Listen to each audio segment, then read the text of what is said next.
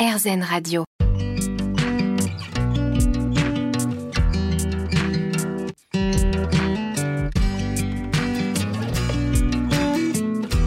L'instant présent Aurélie Godefroy. Bonjour, c'est Aurélie Godefroy. On se retrouve pour l'instant présent, votre émission hebdomadaire sur RZN Radio. Avec nos invités, nous comprenons l'importance de se poser en conscience, de s'ancrer, de méditer, de mettre sur pause dans notre vie quotidienne pour mieux vivre les différentes problématiques que nous pouvons rencontrer, que ce soit au niveau personnel, professionnel ou encore émotionnel. Et j'ai l'immense bonheur d'accueillir aujourd'hui Natacha Calestrini. L'instant présent Aurélie Godefroy. Un instant présent sur RZN Radio avec donc aujourd'hui Natacha Calestrémé. Bonjour. Bonjour Aurélie, je suis ravie. Mais je suis ravie également de, de, te retrouver aussi dans cette émission puisque tu étais venue nous voir l'année dernière pour nous parler des clés de votre énergie. Et aujourd'hui, tu nous parles de ce nouveau livre, Se donner toutes les chances. C'est publié également chez Albin Michel. Alors, tu es journaliste, tu t'intéresses depuis des années aux techniques des médecines dites complémentaires. Et tu explores à travers des rencontres avec plusieurs intervenants les questions de fond que posent toutes les approches, alors qu'elles soient conventionnelles ou non.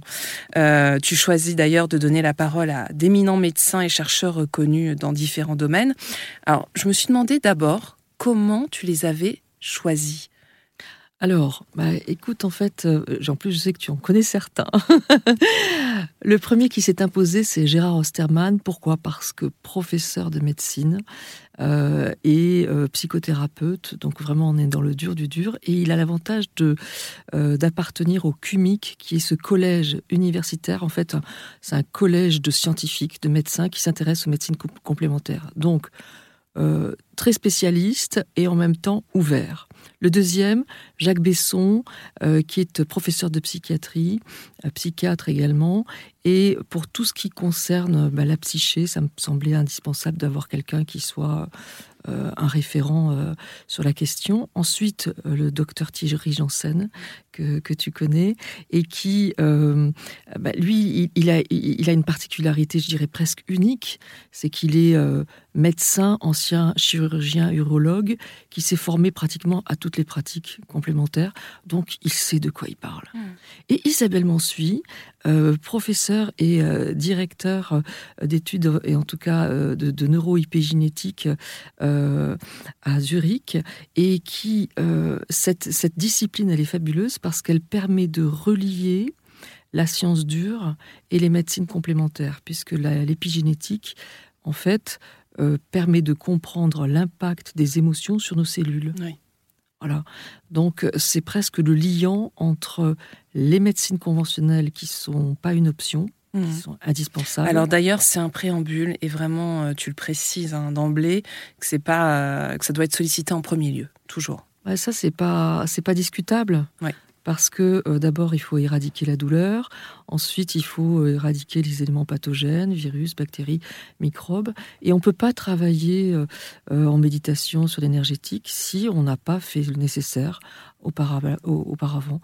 Donc ça, c'est indiscutable, c'est la base. Mm. Et une fois que c'est posé, ça permet ensuite de, considérer les choses de manière complémentaire. Mm. Alors on va y revenir, mais je voulais savoir dans quel contexte t'est venue l'idée de ce livre? Parce qu'on te connaît pour tes documentaires, tes romans. Là, on t'a découvert plus récemment euh, pour les clés de l'énergie. Euh, là, c'est un livre d'entretien. Euh, pourquoi tu as eu envie de l'écrire? Alors c'était la première fois, c'était un exercice qui n'était pas facile, qui était nouveau, j'ai beaucoup appris. je l'ai fait parce que finalement, à travers toute la démarche, que ce soit les documentaires ou les romans, comme tu le disais, ou le développement personnel, j'ai toujours cherché à partager ce qui me permettait euh, ce qui m'avait permis d'aller mieux. Non pas de vider un sac, mais vraiment de partager ce qui m'avait aidé. Et euh, en l'expliquant quand même un petit peu euh, du mieux que je pouvais sur le plan scientifique, mais bon, j'ai mes limites, je suis pas médecin, et, et, me référer finalement à des experts, ben, j'ai trouvé que c'était intéressant de finalement ouvrir et de me dire comment je peux faire pour avoir un point de vue, euh, une expertise sur tout ce que j'ai fait jusqu'à présent. Mmh. Et ce qui est intéressant d'ailleurs, c'est même la manière dont tu l'as écrit, c'est-à-dire que c'est pas juste des questions que tu poses à ces professionnels, c'est que tu interviens aussi. On retrouve ton savoir Ah, c'est sympa ce que tu dis. Bah, je trouve, je trouve. Il y a un éclairage ah qui, est, qui était très, très, très propre. On se retrouve dans quelques instants, Natacha. L'instant présent Aurélie Godefroy. L'instant présent sur RZN Radio, votre émission hebdomadaire. On se retrouve aujourd'hui avec Natacha Calestrémé qui vient de publier Se donner toutes les chances chez Albin Michel. Alors, comme on le disait, c'est euh, un livre d'entretien avec différents experts dans leur domaine. Et alors, euh, dans l'introduction qui est faite par un grand médecin, oui. si tu peux nous rappeler oui, euh, c'est Patrice Queneau, professeur de médecine, mais également doyen de la faculté de médecine de Saint-Étienne et membre de l'Académie de médecine et de pharmacie. Voilà, donc là, euh, c'est très cautionné. Et en fait, ce que j'ai bien aimé, c'est qu'il met en fait en exergue un petit peu ce que chaque euh, spécialiste euh, avance. Alors, je, je, reprends un peu ces termes. Hein. Donc, c'est d'abord que le patient peut devenir davantage un acteur responsable et responsabilisé. Ça, c'est vraiment important. C'est Thierry Janssen qui le dit. Mmh. Pour accéder à une authentique et précieuse autonomie relationnelle. Mmh ça c'est Gérard Osterman, mm, mm. intégrant aux côtés de l'hérédité épigénétique, donc euh, Isabelle m'en suit, mm. l'hérédité émotionnelle, et ça c'est un petit peu plus euh, ton champ. Et alors en fait, euh, ce qu'il pointe aussi, c'est cette soif de, spiritualité selon laquelle prolifère, parce qu'en fait, si, c'est vrai que s'il n'y en a pas, il y a des, ces névroses de civilisation qui peuvent s'exprimer sous la forme de dépression, agressivité et addiction. Et là, on retrouve Jacques Besson. Tout à fait. Et d'ailleurs, c'est amusant parce que Gérard Osterman, donc professeur de médecine, m'a dit que euh, après avoir fait ce livre tous ensemble, il m'a dit ce qui m'a le plus euh, surpris et intéressé à travers tous ces échanges, c'est cette notion de, de, la santé spirituelle, alors qui n'est pas une santé de religion, mais finalement cette reliance à la foi mm. qu'on a dans nos ressources, nos propres ressources, dans les ressources d'un plus grand que soi, tout simplement qui sort de notre ego. Donc, euh, et il me dit, ça, ça m'a ouvert des perspectives. Et moi aussi, c'est vrai que quand, un professeur de psychiatrie parle de santé spirituelle comme étant la recherche finalement du sens, la manière dont, on se projette. Il y, a, une petite anecdote, tu vois, c'est que euh, ce livre-là, euh, un de mes éditeurs l'a fait lire, enfin, il l'a lu intégralement à sa maman qui est vraiment quasiment mourante, mmh. qui est allongée dans son lit, qui ne bouge plus. Euh, et, il m'a dit, une fois que j'ai, dans le week-end, j'ai fini de lire le, livre, elle s'est redressée dans, dans son lit. Il y a quelque chose, elle n'a pas guéri, c'est pas ce que je mhm. suis en train de dire, mais il m'a dit, j'étais très émue de voir qu'il y avait quelque chose de l'ordre de la vie qui recirculait en elle.